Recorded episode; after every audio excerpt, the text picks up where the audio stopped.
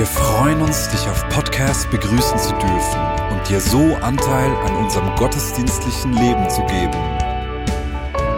Wir danken dir für jede Form des Mittragens. Mit einer Online-Spende auf der Website kannst du die Vision der Vineyard Bern finanziell unterstützen. Wir wünschen dir viel Inspiration beim Hören der Botschaft und Gottes Segen.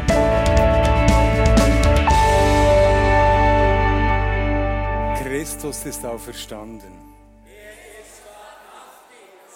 Christus ist auferstanden. Christus ist auferstanden. Amen. Amen. Wir lesen aus Johannes 8, 12. Jesus sprach, ich bin das Licht der Welt. Wer mir nachfolgt, wird nicht mehr in der Finsternis umhergehen, sondern wird das Licht des Lebens haben. An Ostern, wo wir die Auferstehung feiern, feiern wir, dass Christus das Licht der Welt ist. Deshalb ist es in vielen Traditionen üblich, schon am Morgen früh, noch bevor die Sonne aufgeht, gemeinsam das Licht der Welt zu feiern.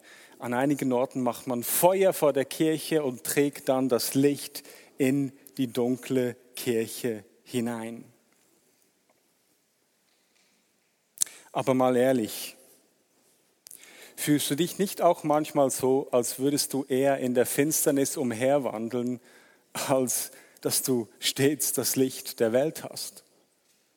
Wenn du so in die Welt hinaus blickst, fragst du dich nicht manchmal auch, was wir denn da so genau feiern, Auferstehung, Hoffnung, was das mit uns zu tun haben soll.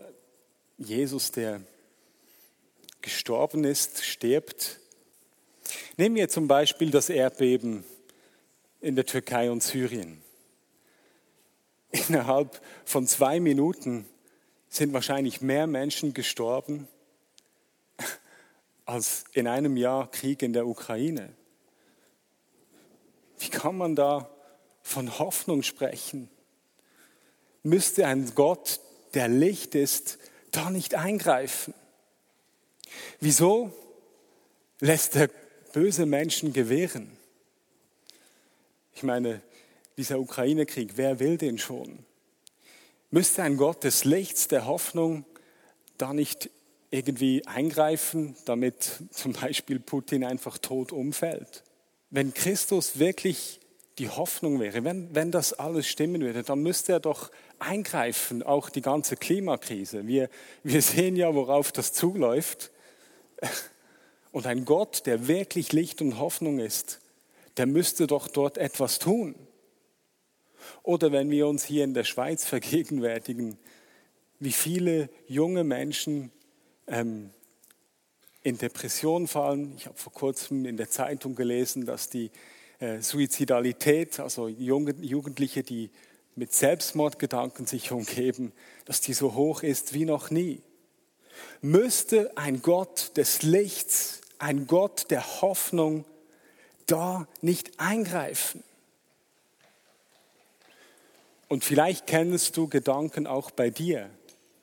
Dinge, wo du denkst, hey, dieser Gott, da gibt es Situationen in deinem Leben, da müsste doch Gott etwas tun. Ich selber, ich kenne solche Gedanken. Die sind ganz menschlich.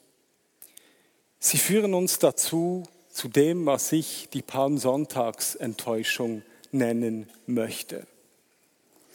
Das haben wir letzte Woche gefeiert. An Palmsonntag, Jesus reitet in Jerusalem ein und die Juden, die Menschen, die schon lange Zeit auf einen Messias gewartet haben, sie rufen ihm zu, sie werfen ihre Gewänder vor ihm hin und freuen sich und sagen, ja, Halleluja, Hosianna, der, der da kommt, um das Reich des König Davids wieder aufzurichten. Und sie lebten in der Erwartung, dass mit diesem Messias jetzt die Fremdherrschaft, unter der sie gelebt haben, endlich endet. die Römer rausgeschmissen werden und sie endlich wieder im Zentrum sind, selbstbestimmt in ihrem Land. Aber es kam so ganz anders. Sie haben erwartet, dass dieser Messias ihre Umstände ändern sollte, aber ihre Erwartung wurde enttäuscht. Anstatt dass Jesus gekommen ist, nach Jerusalem, in den Palast gegangen ist und dort mal richtig aufgeräumt hat, hat er nicht den Palast aufgeräumt, sondern ist in den Tempel gegangen. Dort, wo die Juden eigentlich Gott gefeiert haben und hat dort aufgeräumt. Am Ort, wo sie erwartet haben, Gott zu begegnen. Und am Ende dieser Woche war er nicht der triumphierende Herrscher, sondern er ist wie ein Hund gestorben am Kreuz. Alle Jünger sind verstreut. Petrus hat ihn sogar verleugnet. Und es gab keine Hoffnung. Karfreitag, Ostersamstag.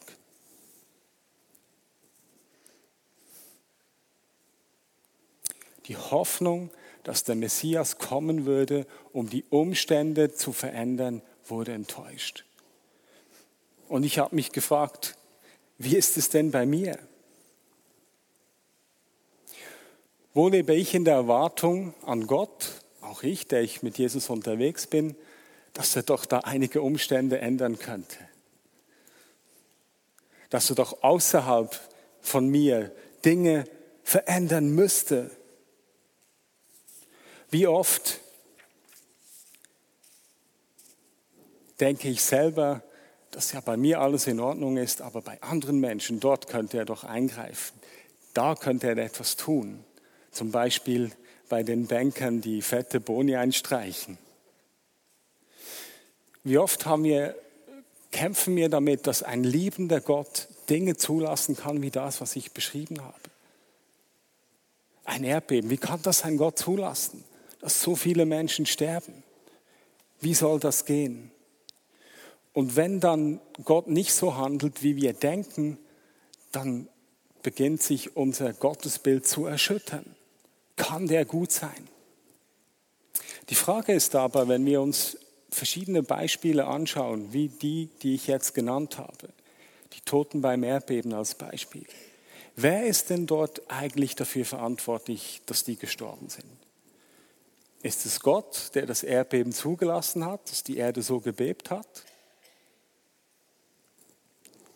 Ich würde sagen, nein. Wir wissen, man wusste auch in dieser Gegend in der Türkei genau, wie erdbebensicheres Bauen geht. Das wüssten alle. Es gab Gesetze, die das eingefordert haben. Aber die Menschen haben sich lieber bereichert und ähm, quasi illegale Bauten legalisieren lassen.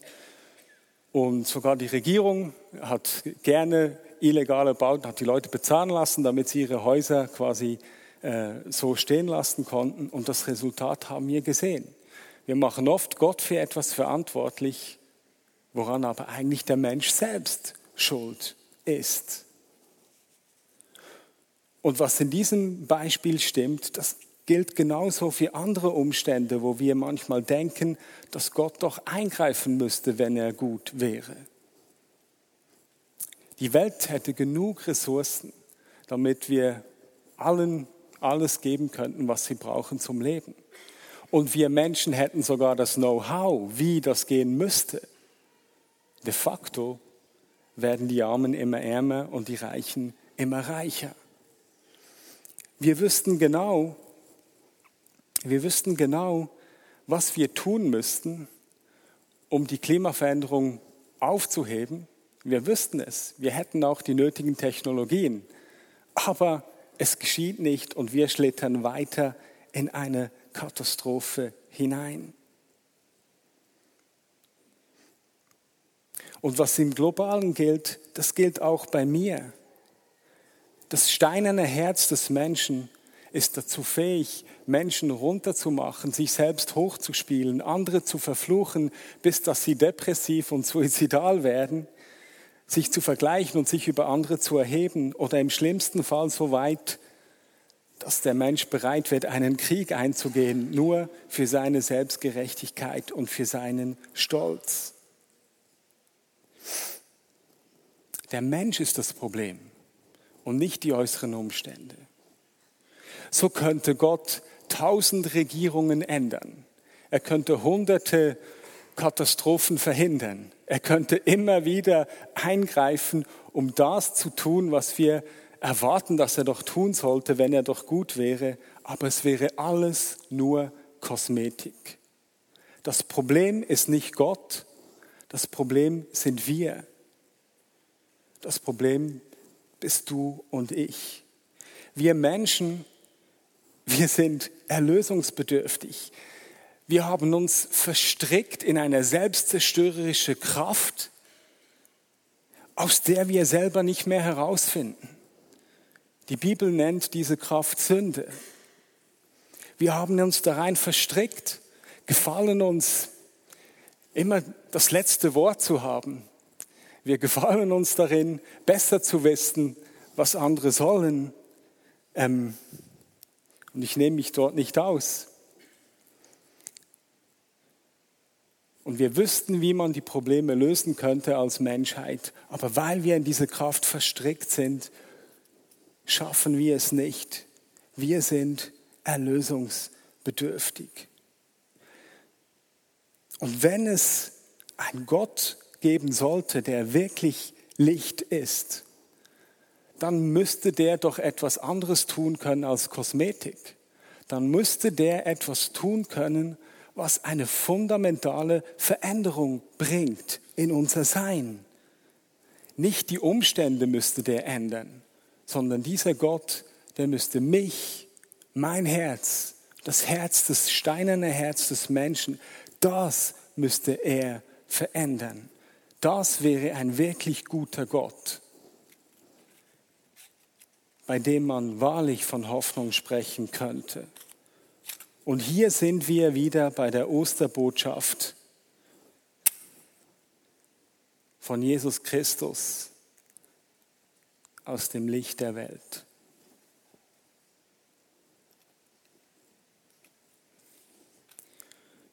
Bei allem Staunen, bei allen Fragen, die das Kreuz auslöst, bei allem, was wir gesungen haben, sehen wir, es gibt dort ein Geheimnis auf mysteriöse Art und Weise ist Jesus für uns gestorben. Für dich und mich.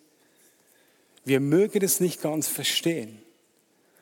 Aber da ist eine Kraft eingebrochen in die Geschichte, die bis heute Geschichte schreibt.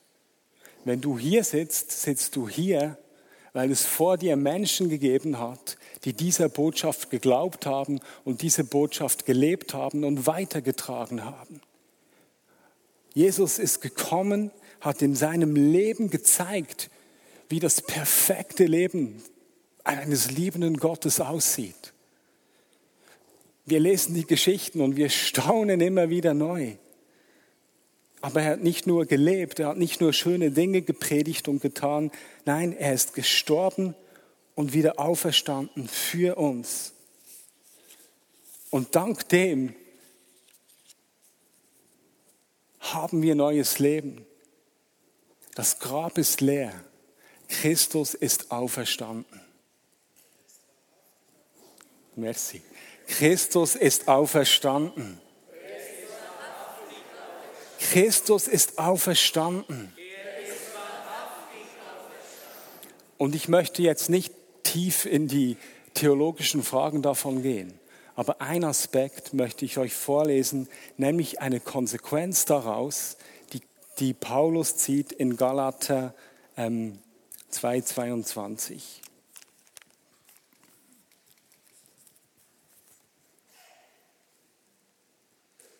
In 2,20. Nicht mehr ich bin es, der lebt. Nein, Christus lebt in mir. Und solange noch dieses irdische Leben habe, lebe ich im Glauben an den Sohn Gottes, der mir seine Liebe erwiesen hat und sich für mich selbst hingegeben hat. die Konsequenz aus dem leeren Grab und die Konsequenz daraus, dass wir uns ihm anvertrauen, ist, dass er in uns lebt. Und vielleicht bist du schon lange mit Jesus unterwegs und hast dich schon irgendwie daran gewöhnt. Und es ist irgendwie normal. Und es fordert dich auch nicht mehr groß heraus, es ist einfach dein Leben. Aber hey, der, der da drin war, der rausgekommen ist, der lebt in dir. Diese Kraft lebt in dir. Es ist diese Kraft, die in dir lebt. Und er will dich verändern, immer wieder neu. Kennst du das, dass wenn du schon lange mit Jesus unterwegs bist, dass sich manchmal einfach so ein Alltag einschleicht, ein Blues, vielleicht nicht mehr so viel Bibel lesen, du bist einfach so und es ist noch so da. Und plötzlich ertappst du dich dabei, dass sich Dinge eingeschlichen haben in deinem Leben, die du eigentlich gar nicht haben willst. Er lebt in dir. Christus lebt in dir. Seine Auferstehungskraft ist in dir. Und vor diesem Hintergrund, vor diesem Hintergrund macht eine Aussage, die wir in Matthäus 5 lesen, ganz einen anderen, ganz einen neuen, nimmt eine ganz eine neue Dimension an. Wir lesen aus Matthäus 5 die Verse 14 bis 16. Ihr seid das Licht der Welt. Eine Stadt, die auf einem Berg liegt, kann nicht verborgen bleiben. Auch zündet niemand eine Lampe an und stellt sie dann unter ein Gefäß. Im Gegenteil, man stellt sie auf einen Lampenständer, damit sie allen im Hause Licht gibt. So soll euch euer Licht vor den Menschen leuchten. Sie sollen eure guten Werke sehen und euren Vater im Himmel preisen. Wir sind das Licht der Welt. Ich bin das Licht der Welt. Das war schon immer der Plan Gottes. Sein Plan ist nicht, unabhängig von uns unsere Umstände zu verändern, damit es uns ein bisschen besser geht oder ein bisschen weniger Leiden da ist. Gott ist nicht ein Gott der Kosmetik. Gott ist ein Gott der Wahrhaftigkeit. Er ist an den tiefsten Ort gegangen, um uns von Grund auf neu zu machen. So, dass sein Licht in uns zu leuchten beginnt und wir zu denen werden, die Licht sind für die Menschen unserer Welt. Und was wir tun, soll die Menschen dazu führen, dass sie Gott loben. Und ich möchte in diesem Zusammenhang zwei kurze Geschichten erzählen. Ähm, die eine, die kennt ihr vielleicht schon und die einen oder anderen. Vor ungefähr einem Jahr habe ich in der Pizzeria bei uns, bei äh, Dal Capo, ihr dürft immer gerne dort essen gehen, das hilft uns, Pizzeria Dal Capo an der Bühlstraße in der Leingasse. Ähm, bei Ergün, meinem Freund, der ist heute auch hier und Özlem, schön seid ihr da. In der Pizzeria habe ich eben ein Paar gesehen, die haben auf Spanisch sich unterhalten bei dem Bestellen. Ich habe gemerkt, die haben wenig Geld. Wieso? Sie haben eine Pizza Margherita ohne Getränke bestellt, nicht wahr? Dann weiß man, ja, okay. Ich habe dann heimlich die Pizza bezahlt, habe mit Google Translate mit ihnen zu sprechen begonnen, weil ich kann ja nicht Spanisch. Und es hat sich dann herausgestellt, dass das ein Paar war, die für zwei Wochen in Europa gewesen wäre. Sie waren einen Tag in der Schweiz. Die Frau hatte eine Frühgeburt und das Baby war dann im Brutkasten für einen Monat. Als ich sie getroffen habe, waren sie schon einen Monat da. Und ihr könnt euch vorstellen, dieses Paar, erstes Kind, junges Paar, noch, noch kein, also erstes Kind, sie können die Sprache nicht, ein fremdes Land, das sauteuer ist, wenn man von Mexiko kommt. Richtig die Horrorvorstellung. Ähm, mein Freund Ergün hat gleich gesagt, als ich ihm die Geschichte erzählt habe, dass sie immer dort gratis essen können. Wir haben Dinge für sie besorgt. Äh, yes. Vielen Dank. Das ist für dich, Ergün.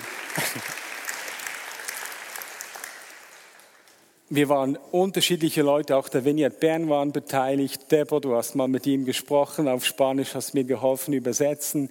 Füllbecks, ihr habt auch Geld zusammengelegt für eine Zahnarztrechnung, andere haben sonst geholfen. Auf jeden Fall sind die dann gegangen und es war einfach eine richtig, richtig ermutigende Geschichte. Zum Schluss bin ich Patenonkel geworden.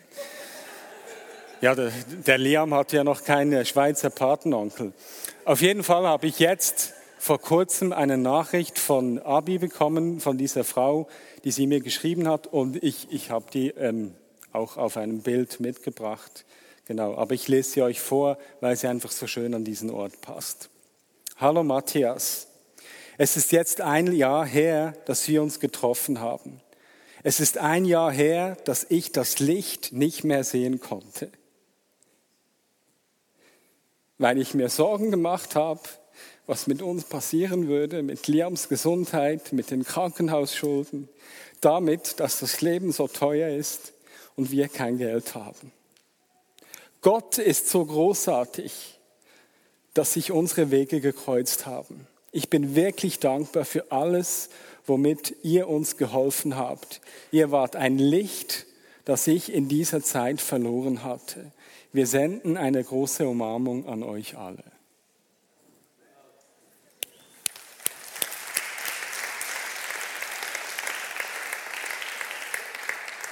Dieser Applaus gilt allen, die Teil dieser Geschichte gewesen sind. Ich habe das aufgenommen, weil es so schön ist. Sie beschreibt die Situation, wo sie die Hoffnung, das Licht verloren hat. Und was waren wir durch diese kleinen Akten der Hoffnung? Pizza bezahlen, Spanisch sprechen, Paket zusammenstellen, das wir dann schenken. Wir haben das Licht zurück zu ihr gebracht. Und sie hat Gott gelobt. Eine zweite kurze Geschichte, äh, die ich mit Özlem zusammen erlebt habe. Ähm, wir waren vor, vor kurzem in der Langas zum Verkaufen von Gebäck, um, um der, in, in der Türkei im Erdgebiet zu helfen. Also wir haben Gebäck verkauft, um ein bisschen, ähm, äh, um ein bisschen Geld zu kriegen. Und das an sich war schon sensationell, weil wir innerhalb von kürzester Zeit, also drei Tagen, haben wir fast 7000 Franken zusammengekriegt. Eine Riesengeschichte, richtig ermutigend. Aber während wir dort waren, um eben Dinge zu verkaufen, kam eine junge Frau zu uns. Ich habe sie gefragt, hey, willst du auch Gebäck für einen guten Zweck kaufen? Und sie meinte, ja, nein, lieber nicht, mir geht's drum nicht so gut habe ich ihr gesagt, ja gut, wenn es dir nicht gut geht, dann schenke ich dir Baklava. Etwas Süßes ist immer gut, wenn es einem nicht gut geht. Und sie meinte dann, nein, das ist doch für andere Leute gedacht. Und dann habe ich gesagt, nein, das ist für Leute gedacht, denen es nicht gut geht. Wir wollen Menschen helfen, guter Zweck. Und ich glaube, das ist ein guter Zweck, wenn ich dir das jetzt gebe. Dann habe ich das hier gegeben. Und ich weiß, das ist grenzwertig, ist mir vollkommen bewusst. Aber ich hatte dann den Impuls, den Arm um sie zu legen. Also so seitwärts, eher väterlich.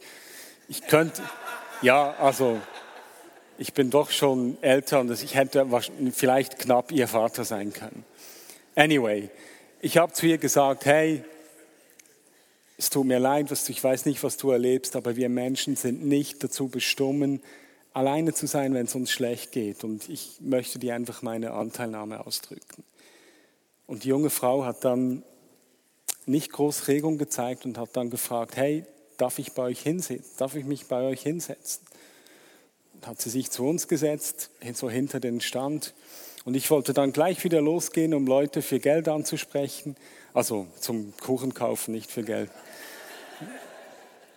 Und dann sagt sie, ja, mir geht's nicht so gut, weil vor zwei Wochen ist meine Mutter gestorben. Und Gaueslem, es war wie ein Schock, oh, wie reagieren wir jetzt hier?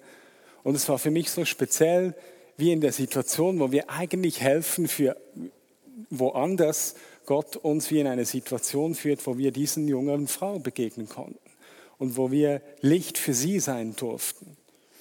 Und ich bin dann zu ihr hingekniet, habe gefragt, ob das plötzlich gekommen ist, wie sie familiäre Beziehungen sind und so. Und ähm, sie meinte dann nur, ihr Problem sei, dass wie so bei der letzten Begegnung mit ihrer Mutter habe sie so ein Vibrieren in sich, und sie haben Angst, dass das nicht mehr weggehe. auf jeden Fall habe ich dann ihr erklärt, dass eben ich und Özlem, ich habe sie angeschaut, dass wir auch schon schwierige Momente erlebt haben zusammen, wo wir auch Leute verloren hatten und dass einfach Gott uns Trost, Hoffnung gegeben hat und ich gerne für sie beten würde. Und ich durfte dann für sie beten, habe sie dann nachher gefragt, ob ich sie noch mal umarmen darf und sie hat ja gesagt. Und nach der Umarmung hat sie dann stand sie so da und hat dann zu uns gesagt, irgendwie habe ich jetzt wieder Hoffnung. Und es hat mich so berührt. Sie ist dann den ganzen Nachmittag noch bei uns gesessen. Özlem konnte mit ihr noch sprechen, konnte sie ermutigen, ähm, Dinge aus ihrem Leben mit ihr teilen. Und es war einfach richtig eine ermutigende Situation. Wir sind berufen, Licht der Welt zu sein. Ein Leben in der Nachfolge ist nicht einfach etwas, das für dich ist, nicht einfach etwas, wo man sich bequem machen kann, langsam äh, quasi sein Leben einrichten. Die Welt wartet darauf, dass wir uns voll auf ihn einlassen und dieses Licht uns immer wieder neu durchdringt. Wir immer wieder neu mit unserem Licht, wenn es dann manchmal auslöscht, zu ihm gehen und uns von ihm füllen lassen, damit wir für die Welt zum Licht werden können. Es geht um nicht weniger als das. Hoffnung, wo du bist. Warte nicht darauf, dass Gott die Umstände verändert. Dafür ist er nicht gekommen. Er ist nicht gekommen, um Kosmetik zu betreiben. Er ist ein Arzt. Er ist gekommen, um uns von Grund auf neu, neu zu machen. Und wenn du schon lange Jesus kennst, dann ist es diese Einladung, dieses Osterfeuer, das Osterlicht neu zu umarmen, dir neu bewusst zu werden, dass er in dir lebt und dich neu aufzulassen, nicht aus eigener Kraft zu scheinen. Es geht hier nicht um dein Licht, um deine Kraft, um deine Fähigkeit, aber dich voll und ganz von ihm anstecken zu lassen, dass seine Kraft durch dich wirken kann und die Menschen an deinem Beispiel Licht und Hoffnung finden werden und nicht dich loben, sondern Gott loben werden am Ende. Und wenn du Jesus noch nicht persönlich kennst, dann ist es eine Einladung an dich. Es ist eine Einladung, dich voll und ganz auf ihn einzulassen. Dein altes Leben, die Verstrickung in diese Kraft, die selbstzerstörerisch ist, aus der wir alle uns nicht selbst befreien können dich hinzugeben ihm und ihn einzuladen, dass er dich neu macht. Es kostet dich alles und es ist ein lebenslanger Prozess. Wir alle stecken in diesem Prozess. Aber es lohnt sich, weil er durch uns wirken möchte. Wir werden es jetzt so machen, dass wir, ähm, ich möchte dir wie die Gelegenheit geben, dass du wie selber reagierst. Und zwar ähm, wenn du dann, wenn du sagen möchtest, ja, das möchte ich, dann wirst du siehst hinten und hier vorne siehst du Kerzen. Die Osterkerze, das Osterlicht kommt jetzt dann vorne auf den Tisch. Und dann lade ich dich ein, dass du, wenn du das möchtest, wenn du wie neu sagen möchtest, ja, ich möchte mich auf diesen Gott einlassen, ich möchte Licht sein, dann kannst du eine Kerze nehmen und dein Licht an der Osterkerze und quasi der Kerze hinten, das Licht kommt dann, nach, kommt dann rüber, kannst du dich dort das an, äh, dein Licht anzünden. Und wir werden dann gleichzeitig auch gemeinsam das Abendmahl feiern. Ähm, wie beides in einem. Technisch wird es so ablaufen, dass quasi die Leute, dass man immer zur Mitte kommt und dann entweder gegen hinten oder gegen vorne und dann quasi ringsherum so. Ist logisch, so. Verstehen wir alle. Und am Schluss ist es trotzdem ein Chaos. Aber ja. Ist so. Aber wir möchten, bevor wir das tun, ähm, möchten wir uns dann noch einen Moment der Stille nehmen. Also wir werden zuerst dann das Abendmahl, wenn wir einführen zusammen. Ähm, ich habe ein, ein, eine kleine Liturgie vorbereitet, die wir gemeinsam beten können. Und eben dann, wenn wir die beginnen, dann werde ich quasi das Signal geben und wenn du das willst, kannst du das Licht nehmen und dann eben gleich zum Abendmahl gehen. Und wir beginnen jetzt eben einfach mit einem kurzen Moment der Stille, wo du wie für dich äh, nochmal ruhig werden kannst und wie Dinge, die du irgendwie mit Gott nochmal anschauen möchtest oder die du ablegen möchtest, Erwartungen, von denen du dich lösen möchtest, äh, einfach ablegen kannst, um dann einfach wie das Osterlicht und dann eben das Abendmahl zu empfangen. Und so werden wir einen Moment still und ich führe dann weiter.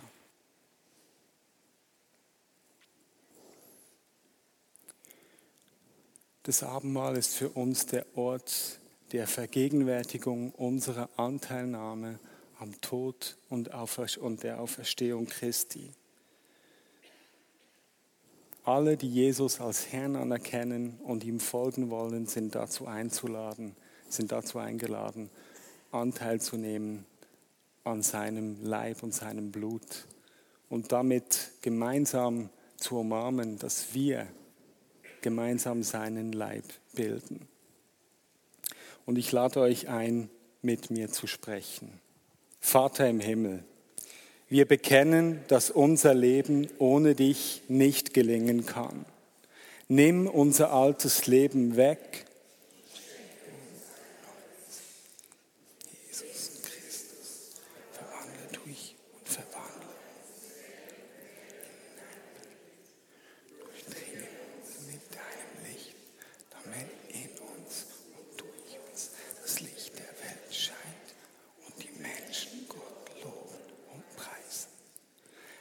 Heiliger Geist, komme du und lasse du die Gegenwart Christi jetzt erfahren. Segne diese Gaben und stärke unsere Integrität. Amen. Denn am Abend, an dem er ausgeliefert wurde und sich aus freiem Willen dem Leiden unterwarf, nahm er das Brot und sagte Dank, brach es, reichte es seinen Jüngern und sagte, Nehmet und esst davon. Dies ist mein Leib, der für euch hingegeben wird. Ebenso nahm er nach dem Mahl den Kelch, dankte wiederum, reichte ihn seinen Jüngern und sprach, Nehmt und trinkt daraus. Das ist der Kelch des neuen und ewigen Bundes. Mein Blut, das für euch und für alle vergossen wird zur Vergebung der Sünden. Tut dies zu meinem Gedächtnis. Jetzt seid ihr alle herzlich eingeladen, am Tisch des Herrn teilzuhaben. Nehmt aus der Fülle Gnade, kommt, es ist alles bereit. Amen.